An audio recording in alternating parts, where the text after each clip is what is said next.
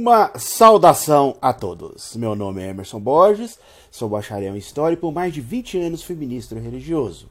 Sou escritor desse livro, A Bíblia, sob escrutínio. Sou o criador desse canal no YouTube, como também do Instagram, do site e da página do Facebook Deus e Homens. E hoje vamos falar sobre a epopeia de Gilgamesh. A epopeia de Gilgamesh, ou o épico de Gilgamesh, é um antigo poema da Mesopotâmia, uma das primeiras obras conhecidas da literatura mundial. Seu conteúdo registra diversas lendas e poemas sumérios sobre o mitológico deus-herói Gilgamesh, que foram reunidos e compilados por volta de 700, 800 anos antes de Cristo pelo rei Assurbanipal. A epopeia de Gilgamesh é um grande poema constituído por 12 placas de escrita cuneiforme, que é uma das formas mais antigas de escrita desenvolvida pelo ser humano. Cada uma dessas placas contém por volta de 300 versos. Entre essas placas foram encontrados alguns enxertos nessas placas que datam de dois mil anos antes de Cristo. Então observe que esses escritos são considerados por muitos um dos mais antigos escritos da humanidade. A primeira tradução moderna desses escritos foi feita em 1860 pelo estudioso inglês George Smith. Segundo os estudiosos, esses registros eles são compilações de tradições orais que remontam aos tempos pré-históricos. Talvez até mesmo antes do final da última era glacial. A primeira tradução feita a partir do original para o português foi feita pelo professor Emanuel Bolzon, da Pontífice Universidade Católica do Rio de Janeiro. A história que a epopeia de Gilgamesh relata é uma história muito interessante, pois fala da relação entre Gilgamesh e seu companheiro íntimo Enkidu, um homem selvagem criado pelos deuses como um equivalente de Gilgamesh, para que o distraísse e evitasse que ele oprimisse os cidadãos de uma cidade chamada Uruk. Juntos, eles desenvolveram uma grande amizade, passaram por diversas missões e acabaram por descontentar os deuses. Eles fizeram certos atos que deixaram os deuses enfurecidos. Por exemplo, eles é, empreenderam uma viagem às montanhas de Cedro, aonde derrotaram um Baba, um monstruoso guardião ali daquela montanha de Cedro. Depois tiveram a ousadia de matar o touro dos céus, que a deusa Star havia mandado para punir Gilgamesh, porque Gilgamesh não estava cedendo às investidas amorosas desta deusa. Com o tempo, Gilgamesh acaba perdendo o seu grande amigo Enkidu, porque ele morre. E ele fica todo transtornado com isso, né? Ele fica muito triste e ele re resolve empreender uma busca pela imortalidade. Então ele começa uma longa e perigosa jornada para descobrir o segredo da vida eterna. E essa jornada o leva a consultar um herói imortal de um antigo dilúvio chamado Utnas Pistin. Então ele encontra esse personagem na epopeia e ele ali ele relata toda a sua jornada, toda a sua tristeza por ter perdido seu amigo e sua vontade de se tornar uma pessoa imortal. Porém, o sábio Utnas Pistin, o sobrevivente do, do antigo dilúvio, né, relatado nessas epopeias, que segundo o relato, é um imortal, ele vira para Gilgamesh e diz que a vida que Gilgamesh está procurando, que é a imortalidade, ele nunca vai encontrar. Ele fala que os deuses criaram o homem e reservaram a morte para o homem. E preservaram a vida eterna para eles mesmos, para os próprios deuses. E que Gilgamesh jamais conseguiria essa imortalidade. Gilgamesh, diante das palavras desse sábio, ele resolve voltar para a sua terra e ali ele realiza grandes construções, grandes realizações. Né? E ele começa a trazer de volta diversos cultos que foram perdidos. Né? E ele usa esse encontro que ele teve com esse grande sábio sobrevivente do dilúvio, considerado imortal, Utnapishtim, ele usa esse encontro como uma motivação para trazer de volta vários cultos perdidos naquela região. Essa história ela é conhecida hoje em todo o mundo, em diversas traduções. E o seu protagonista, que é Gilgamesh, se tornou hoje um ícone da cultura popular. Sobre essa, essa história do dilúvio, né, que Gilgamesh, na sua busca, encontra esse sobrevivente do dilúvio, existe um outro poema né, babilônico, sumério, né, chamado Enuma Elish. Esse poema ele retrata a criação do mundo através da mitologia suméria. E nesse relato há detalhes sobre esse dilúvio que esse personagem que Gilgamesh encontra sobreviveu. Se você analisar no Enuma Elish, você vai encontrar ali a história de Marduk, que é convidado pelos outros deuses para combater Tiamat, que é a divindade do oceano. Ele recebe todos os poderes dos deuses e consegue vencer Tiamat, impondo limites ao mar. Ali ele cria o homem com argila, a fim de que haja um ser que adore, sirva e conserve os deuses. Entretanto, alguns deuses, descontentes com os homens, decidem destruí-los. Enil e Bel organizam um cataclismo. Um dos deuses, Ea, aparece em sonho um homem de quem gostava, que é esse Uti Napstim.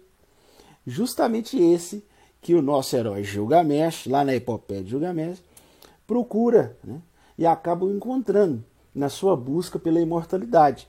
Porque lá na epopeia de Gilgamesh diz que esse homem sobreviveu ao dilúvio e foi agraciado com a imortalidade pelos deuses. Segundo o Enuma Elish, o mito da criação babilônico, né, esse deus é, conforme eu estava dizendo, aparece em sonho a Utnapishtim e ordena ele que construa um navio.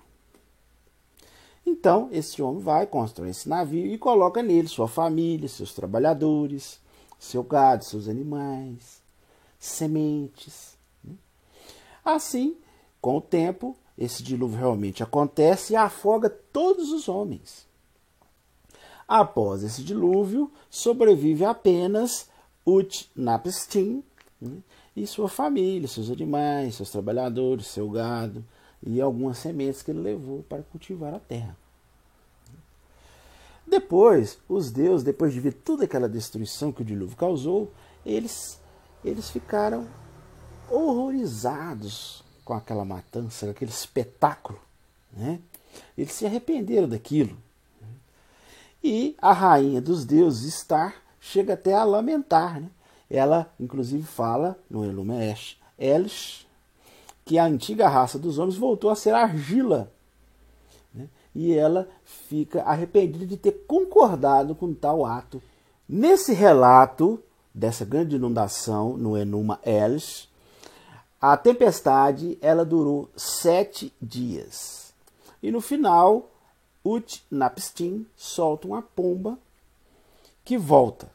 Depois ele solta uma andorinha, que também volta.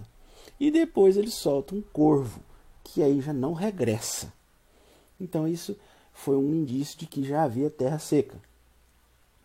Assim, ele fez o navio parar, ofereceu no cume da montanha um sacrifício, né, em torno do qual os deuses se juntaram. Segundo o poema, o Deus que organizou esse cataclisma, esse dilúvio, ele começou a se queixar com o Deus Ea. Ele achou ruim do Deus Ea ter avisado Utnapishtim para que ele construísse a arca e colocasse sua família, seus animais e sobrevivesse. Então ele ficou chateado com isso aí. Né? Ele não gostou do outro Deus, o Ea, ter avisado o Utnapishtim. Porém, depois de uma certa confusão, os deuses entraram ali num acordo, se acalmaram e o deus Ea conferiu imortalidade a Utnapishtim e a sua mulher. É por isso que lá na epopeia de Gilgamesh, o herói Gilgamesh, ele empreende uma jornada justamente para encontrar esse Utnapishtim, porque ele teria recebido a imortalidade dos deuses e Gilgamesh estava em busca da imortalidade.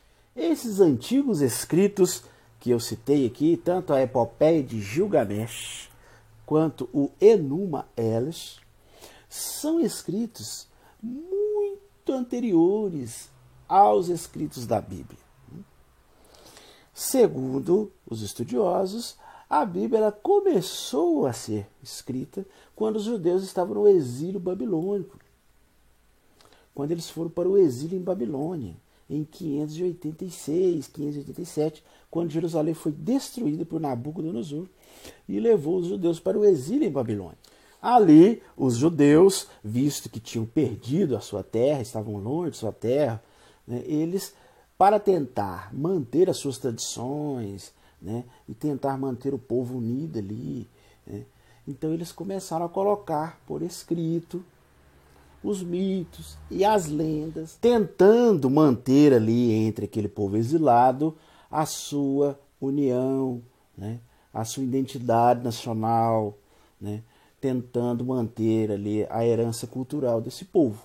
Então, assim, nós observamos que os escritos da Bíblia, né, os primeiros registros que com o tempo começaram a formar os primeiros cinco livros da Bíblia, que é o livro que os judeus chamam de Torá, né, o livro da lei, ou o Pentateuco, que são os cinco primeiros livros da Bíblia, eles começaram seus primeiros esboços né, 500 anos antes de Cristo no exílio dos judeus em Babilônia. Já essas lendas, essas lendas, esses escritos sumérios que eu citei aqui, tanto o Enuma Elish, que é o poema da criação babilônica, quanto né, a epopeia de Gilgamesh, são escritos que remontam a dois mil anos antes de Cristo. Há tábuas de argila né, comprovando que esses registros, há enxertos né, nessas tábuas de argila que remontam a dois mil anos antes de Jesus. Então, diante desses fatos, fica muito evidente que esses mitos e essas lendas dos povos sumérios são muito mais antigos do que as lendas do povo judeu, que estão registradas no livro de Gênesis. Tanto a lenda da criação como do dilúvio, a gente percebe que os judeus eles sugaram muita coisa dessas outras lendas mais antigas do povo sumério. Nós observamos aí que realmente houve uma grande influência dos mitos sumérios e acadianos antigos na construção né, dos mitos judeus, tanto da criação do mundo como do dilúvio. Então, grande parte do que está registrado ali no livro de Gênesis foi influenciado por mitos sumérios, como o Enuma Elish e como a epopeia de Gilgamesh.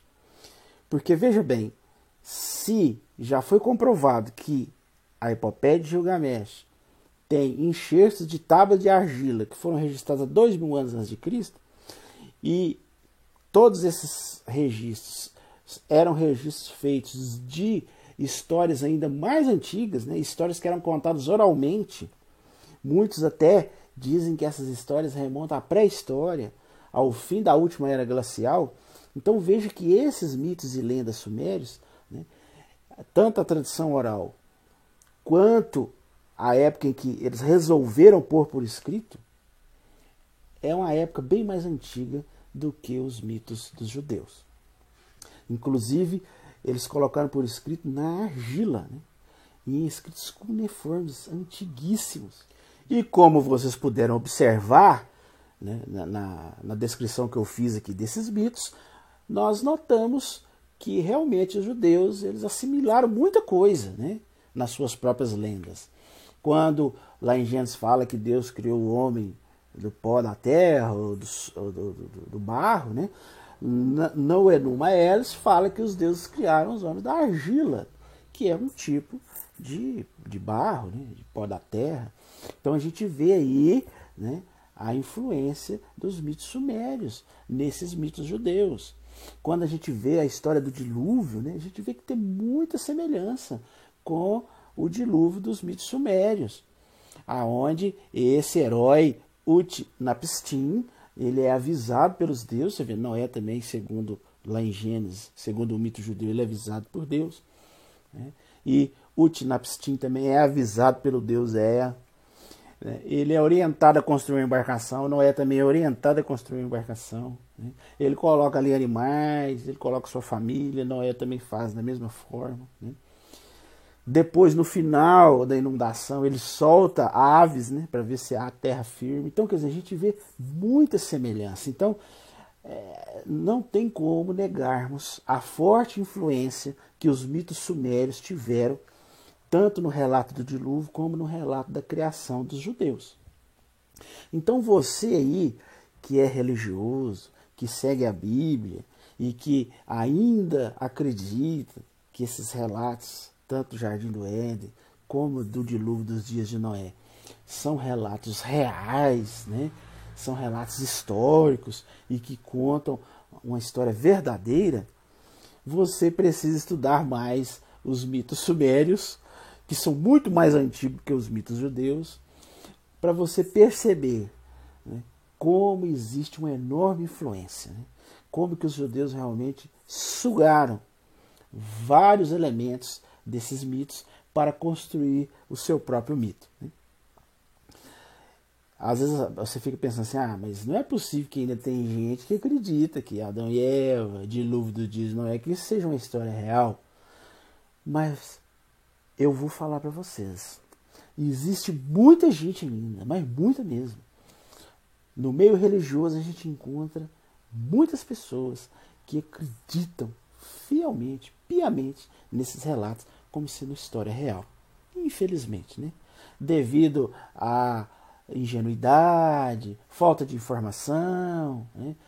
devido a, a seus pastores é, tentarem enganá-los com isso.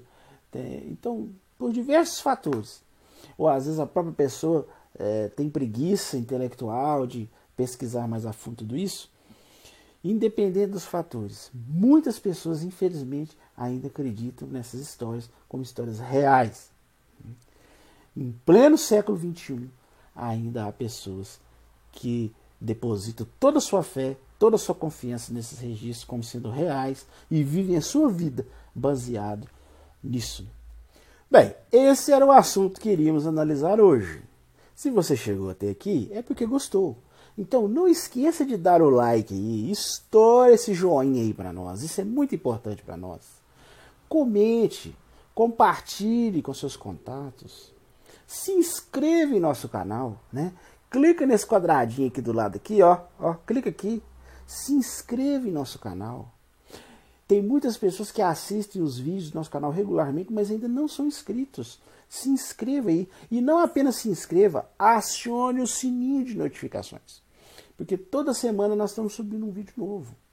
E se você acionar o sininho de notificações, você será notificado. Se você desejar adquirir o meu livro, eu vou deixar aqui na descrição desse vídeo os links aonde você pode adquiri-lo.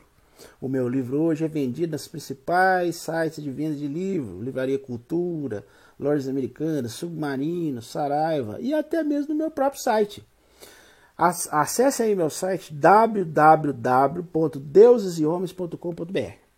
Conheça nosso site, você vai ver ali, eu sempre escrevo muitas matérias, sempre estou subindo matérias novas, tem notícias, tem vídeos, tem cartoons.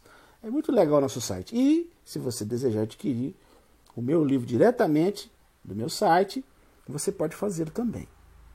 Se você desejar assistir os outros vídeos do nosso canal, eu vou deixar aqui na descrição também os links dos outros vídeos, ah, diversas séries que nós já fizemos, que as pessoas têm gostado muito. Por exemplo, nós fizemos uma série de quatro vídeos, chama-se 12 Evidências da Inexistência de Deus. Tem chamado muita atenção das pessoas.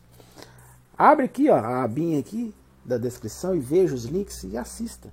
Eu fiz uma outra série também que tem chamado muita atenção das pessoas, que o tema é Oito perguntas sobre Jesus histórico. São duas partes, dois vídeos, parte 1 um, parte 2. Olha aqui, acesse e assista. Tem chamado muita atenção das pessoas. Tem uma outra série com 37 vídeos, chama Escrutinando a Bíblia, que eu mostro todas as contradições, incoerências, discrepâncias, erros científicos, históricos, lendas e mitos encontrados na Bíblia. Abre aqui, conheça os vídeos do nosso canal. Você vai achar muito interessante. No mais, eu desejo uma boa semana a todos e até nosso próximo vídeo.